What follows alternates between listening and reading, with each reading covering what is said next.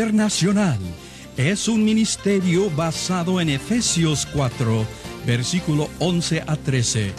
Y Jesús mismo constituyó a unos apóstoles, a otros profetas, a otros evangelistas y a otros pastores y maestros, a fin de perfeccionar a los santos para la obra del ministerio, para la edificación del cuerpo de Cristo, hasta que todos lleguemos a la unidad de la fe y del conocimiento del Hijo de Dios, a un varón perfecto, a la medida de la estatura de la plenitud de Cristo.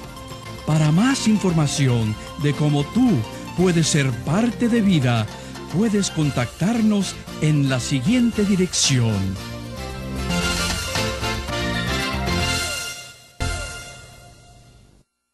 Bienvenidos a este curso, Introducción del libro de Pentateuco. En esta primera clase nosotros vamos a ver una introducción breve sobre lo que significa este libro para nosotros como estudiantes de la Biblia. Y me gustaría en esta ocasión darle una bienvenida. Sabemos que este medio va a traer en usted un gran interés de profundizar en las escrituras y sobre todo de conocer el significado de lo que significan estos preciosos y maravillosos libros del Pentateuco. Antes de empezar, quisiera hacer una breve aclaración en cuanto al texto. El texto en algunos pasajes de la Biblia puede tomar eh, dos, tres, cuatro o hasta cinco significados. Por ejemplo, en eh, Génesis 6, 2 encontramos nosotros que los hijos de Dios ah, tuvieron relaciones o se casaron con las hijas de los hombres.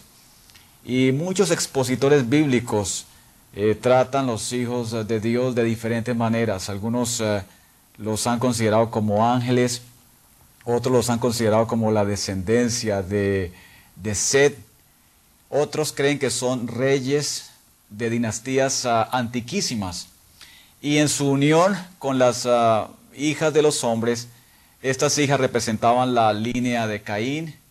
Eh, en otra interpretación significa también eh, la raza que había venido en degeneración y que ahora estaba tomando un vuelco más ah, lejano todavía de lo que Dios había dictaminado para los primeros padres, para Adán y para Eva. Por lo tanto, no podemos entrar en toda esta serie de, de eh, descifrar el texto porque nos llevaría mucho tiempo. Esto puede hacerse dentro del recinto del salón de clases.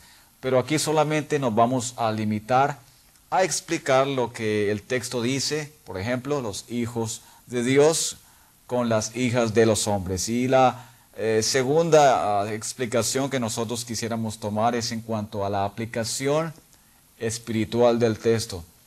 Eh, en determinados pasajes de la escritura, el apóstol Pablo toma, por ejemplo, la expulsión de Agar de la casa de Abraham. Y en el libro de Gálatas, él habla qué significa eso para los uh, confines de la ley y el confín uh, de la gracia, dos entidades separadas, pero que estaban tomando una nueva luz o claridad bajo la interpretación o la aplicación espiritual que da el apóstol Pablo. Nosotros no vamos a tomar la aplicación espiritual. Consideramos que dentro del libro hay buenas aplicaciones espirituales, el libro El Pentateuco, de Pablo Hoff, que es el que vamos eh, a estar viendo nosotros como libro texto. Y solamente en algunas ocasiones pues nos atreveremos a, tomar esto. No queremos decir con esto que queremos eh, huir a la aplicación espiritual, sino que eh, preferimos dejársela al maestro para que conjuntamente con sus alumnos estén buscando la aplicación ah, que creamos más adecuada o más ah, conveniente. Entramos de esta manera entonces a nuestro estudio sobre el libro de Pentateuco. El libro de Pentateuco significa, como podemos ver nosotros aquí en esta tabla, su nombre es libro en cinco tomos y en ciertos pasajes de la escritura.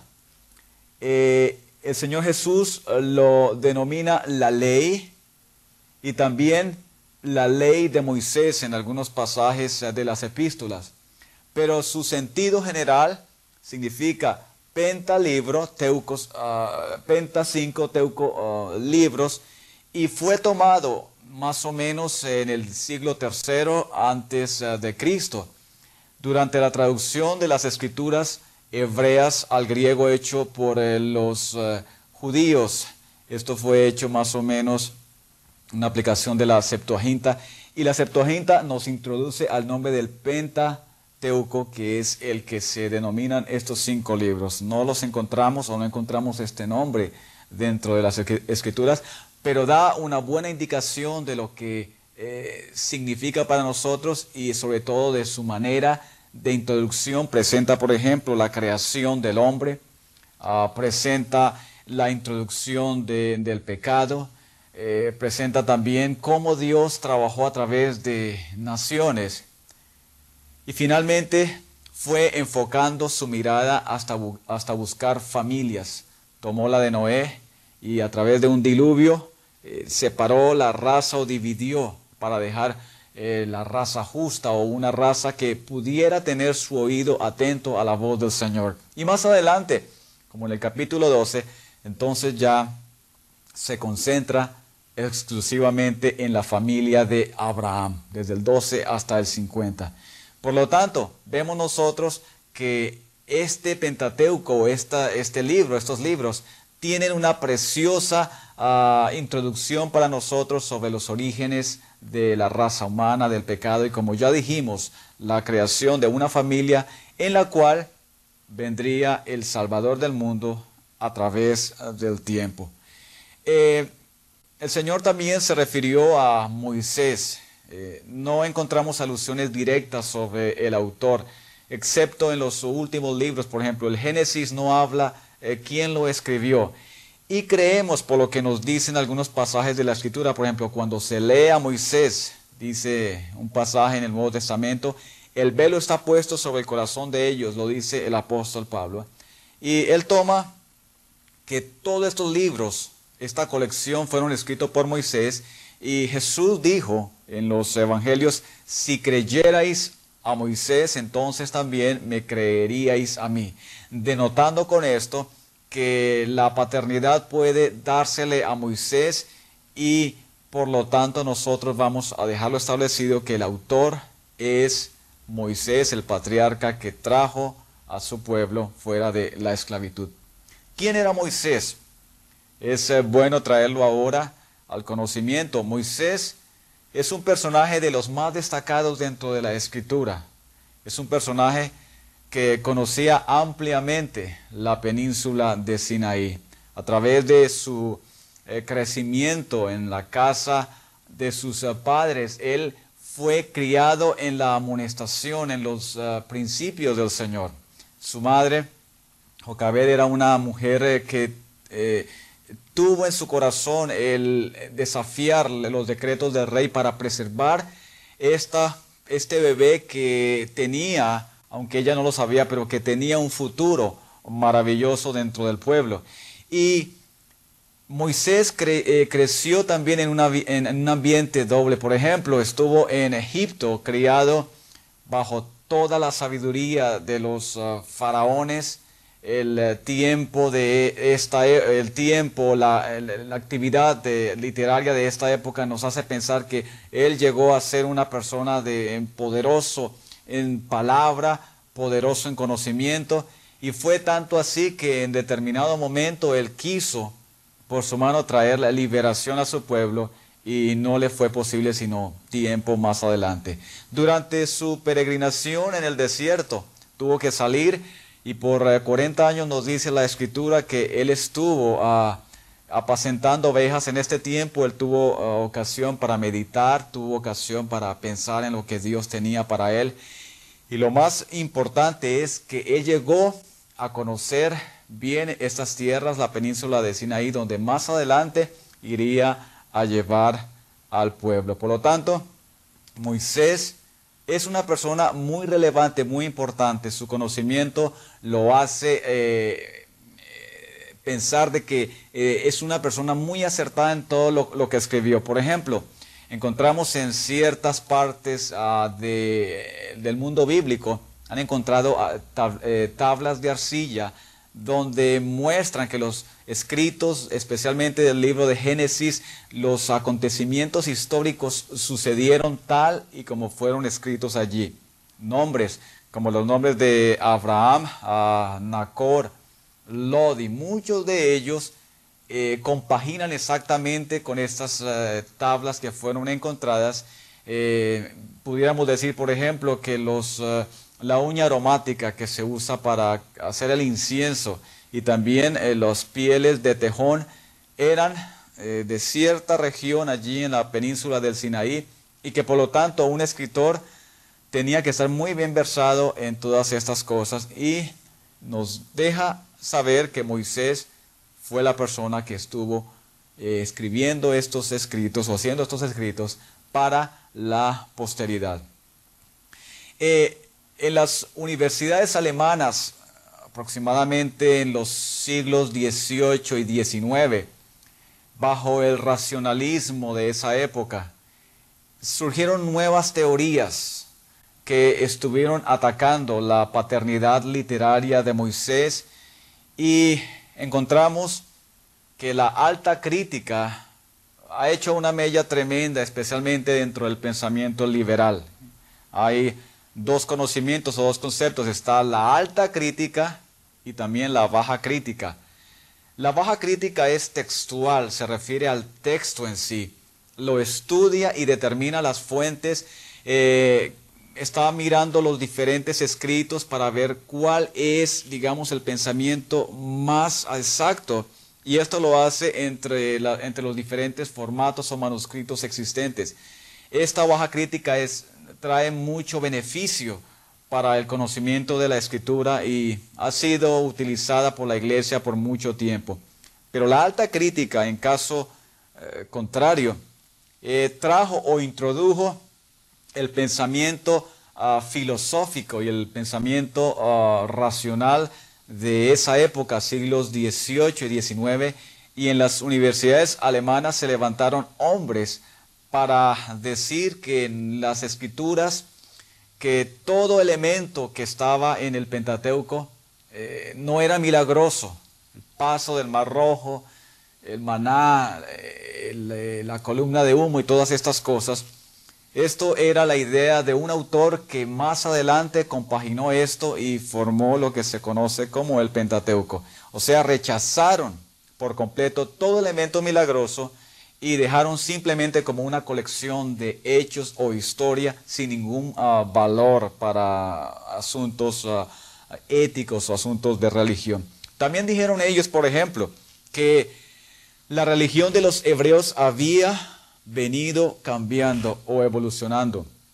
Eh, desde épocas antiguas los hebreos habían estado coleccionando ideas de los ah, babilonios, de los asirios, y ellos habían ido compaginando todo esto para que más o menos, eh, dicen ellos que en el eh, siglo IV, durante la época de, Esdras, un redactor trajera todos estos documentos y los expusiera como uno solo en, en cinco diferentes ah, escritos lógicamente desde Génesis hasta el Deuteronomio. Entonces que de esos escritos antiguos eh, salió una persona, probablemente dirigido por Esdras o el mismo Esdras, ah, trayendo una ah, recolección de datos para presentarlo como la escritura de Moisés. Y esta hipótesis eh, documentaria se conoció como la hipótesis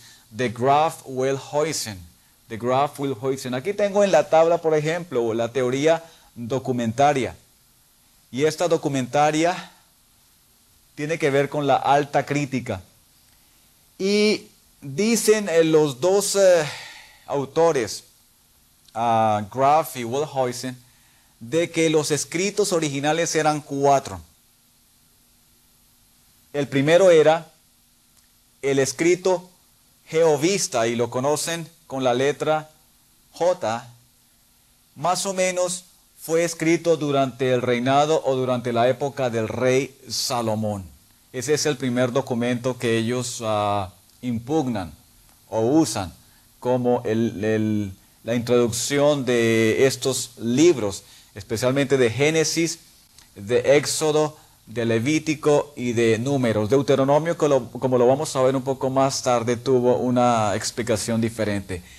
El segundo documento que ellos toman es el ah, documento Elohista o Elohista. Lo toman de Elohim.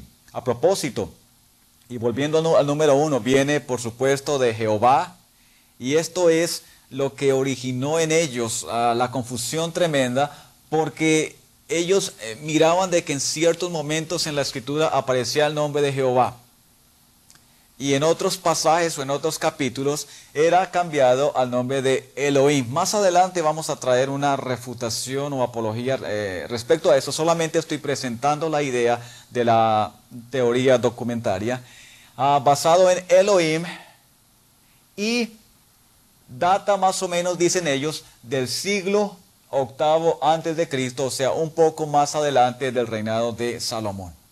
El tercero que ellos utilizan es el código deuteronómico y este es completamente aparte de los otros tres, del jehovista, del eloísta y del código sacerdotal. Dicen que este deuteronómico es en sí un libro, una sola eh, compilación y lo conocen por la letra D, o se conoce por la letra D, más o menos escrito durante el reinado de Josías. Eh, como podemos darnos cuenta, eh, los están datando siempre del año 1000 antes de Cristo en adelante.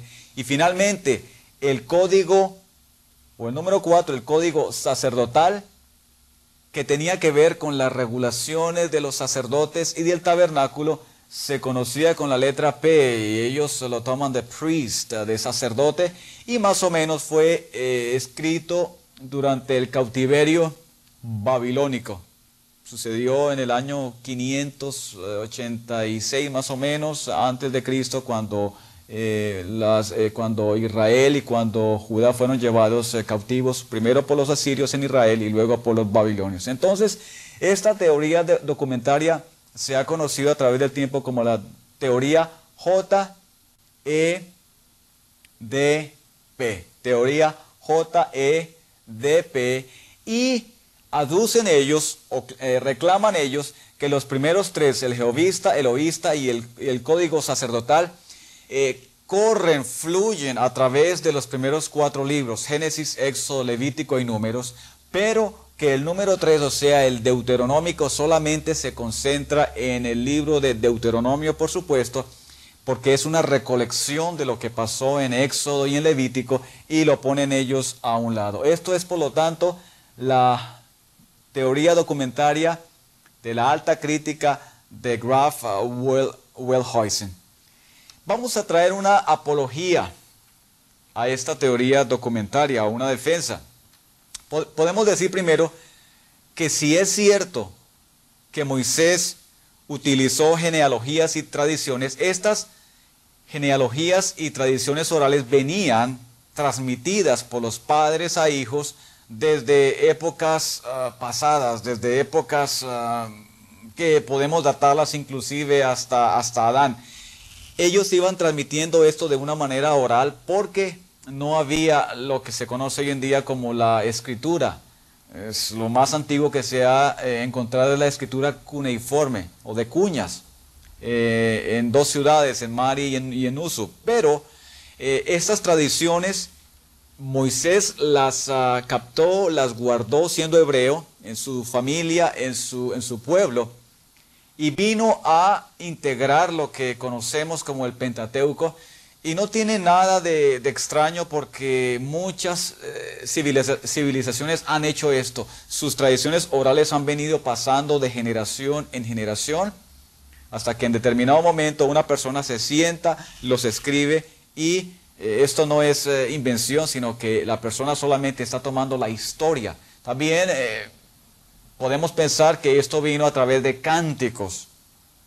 Moisés utilizó ah, dos famosos cánticos cuando pasó el Mar Rojo y antes de que el pueblo entrara a la tierra prometida, los famosos cánticos ah, de Moisés.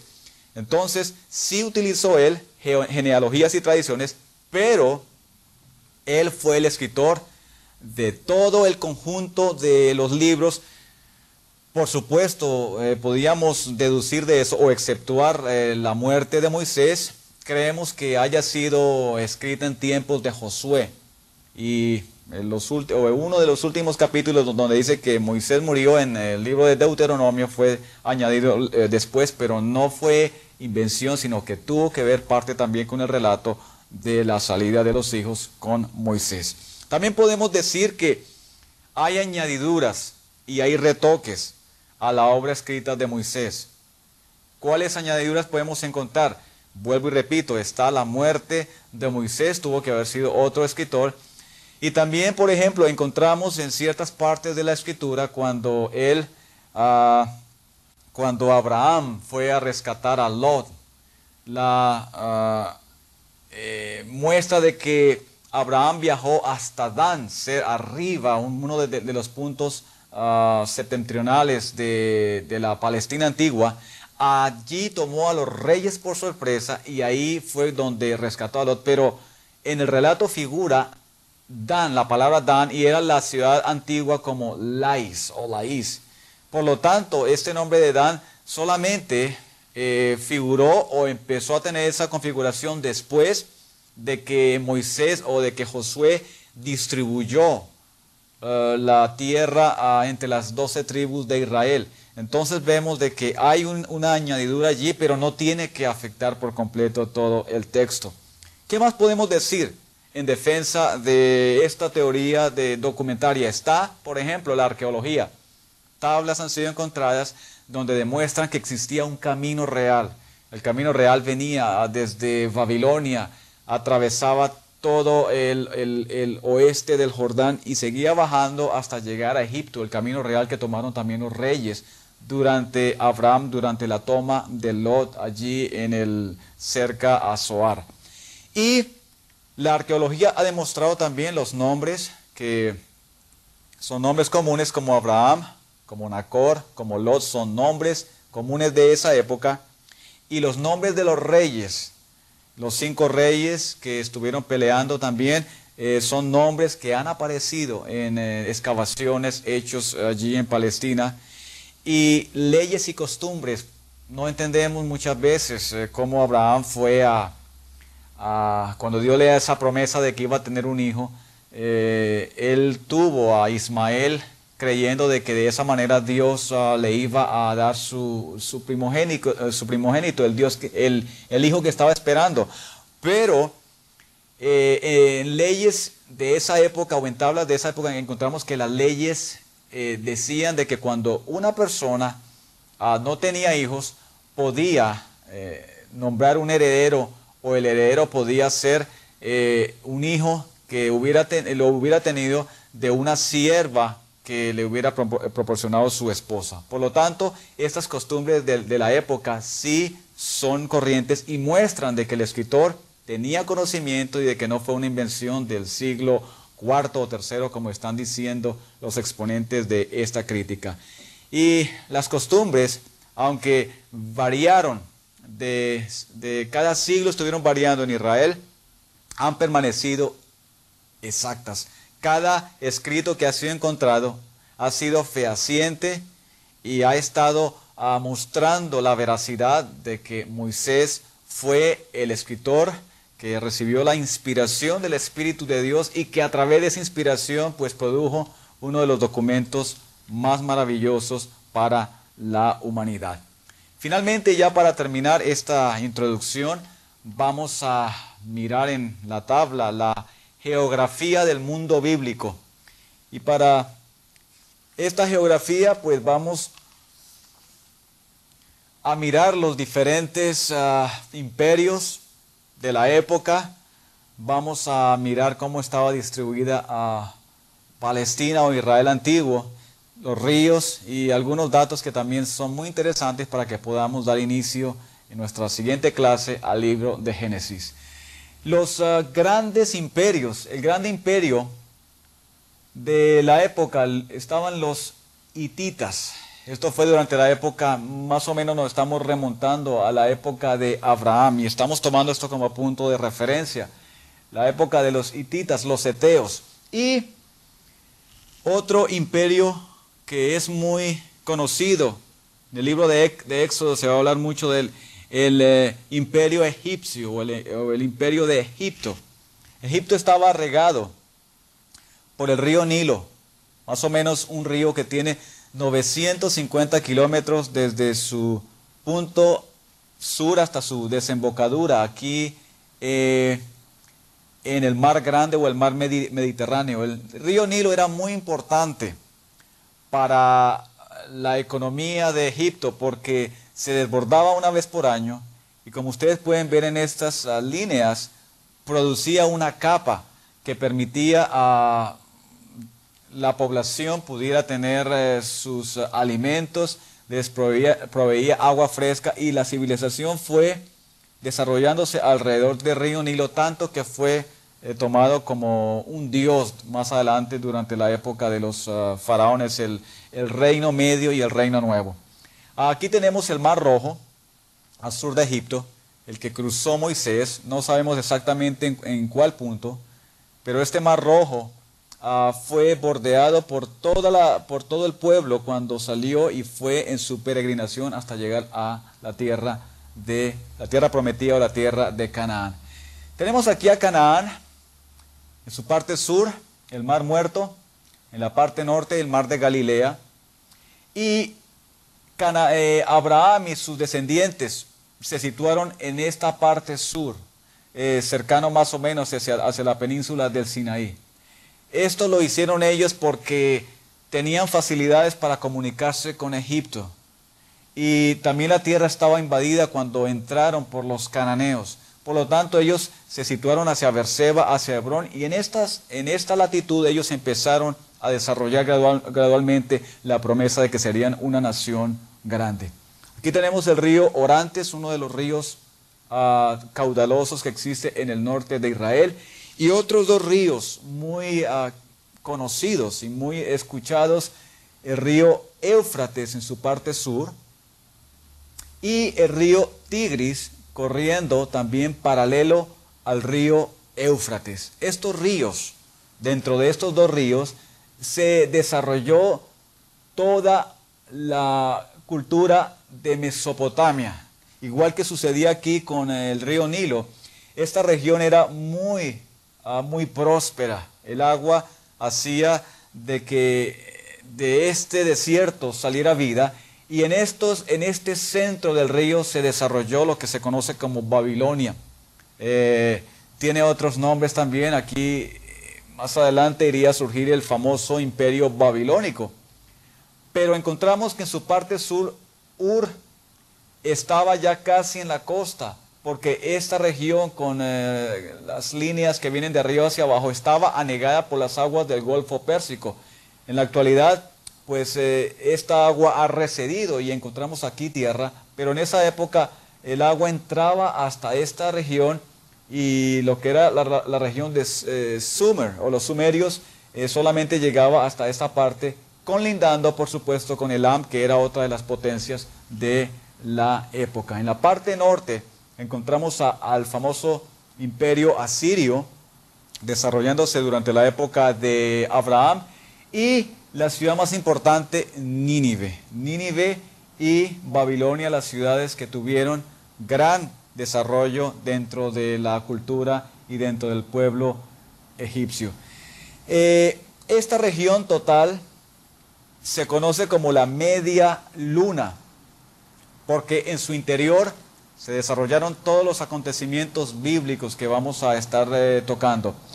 Todo lo contrario, en su parte interna está el desierto arábigo.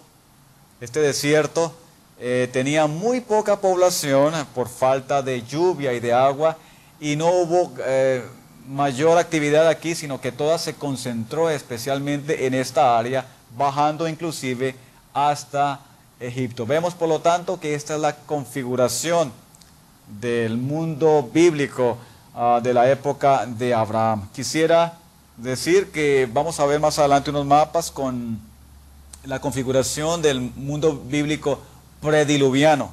Y hemos tomado solamente ese como referencia para, para familiarizarnos con algunos ah, de los lugares ah, que vamos a estar tratando. Y finalmente, ya para terminar eh, esta sesión de introducción, Canaán fue prometida a Abraham. Fue prometida a Abraham y sus descendientes desde la región de Dan al norte hasta Berseba en su parte sur. Eh, no son muchos kilómetros, es una región muy pequeña, 200, 250 eh, kilómetros. De este a oeste, desde el mar grande o mar Mediterráneo hasta más o menos la Transjordania, donde empezaba Canaán, eh, corrían 90 kilómetros. Y en este sector tan pequeño, en este pedacito de tierra del mundo bíblico, fue donde se desarrollaron tantos temas, donde finalmente vino a culminar con el nacimiento de Cristo Jesús y su redención, el Verbo Eterno cuando se hizo carne para traer redención a toda la humanidad. Por lo tanto, para nosotros es de sumo interés concentrarnos en el estudio de Canaán y mirar la influencia que tuvo para el futuro. Terminamos con esto. Esperamos que esta introducción haya sido de bendición para usted. Y vamos a través de 11 lecciones más estar eh, trayendo todo el Pentateuco. Las siguientes estaremos mirando en tres lecciones más eh, el libro de Génesis. El libro de Génesis, el capítulo 1 hasta el capítulo 12, durante el periodo de la creación, el periodo ah, de, antes del de los patriarcas capítulo 12 hasta el capítulo 50 vamos a tomar a Abraham y juntamente con sus descendientes, con Jacob y también con José, que son a los personajes más importantes que aparecen allí hasta que ellos descienden a Egipto. Luego en las dos siguientes clases vamos a ver el libro de Éxodo, eh, la salida del pueblo y las leyes dadas a Israel. El libro de Deuteronomio siguen en las, en las dos eh, siguientes clases, donde Dios da las regulaciones, el sacerdocio levítico, y finalmente la lección 11 y 12 vamos a ver el libro de Deuteronomio, que ya es un recuento o un repaso de, la, de los mandatos, de las leyes que Moisés eh, le dio a Israel y que le recuerda poco antes de que entren a la tierra prometida. Les habla su hermano y amigo Lee Short, fundador del Ministerio Vida Internacional. Nuestro deseo es el de capacitar obreros para la obra del Señor. Si necesitas más información acerca de más cursos y su costo, escríbenos a la dirección en la pantalla. Dios le bendiga.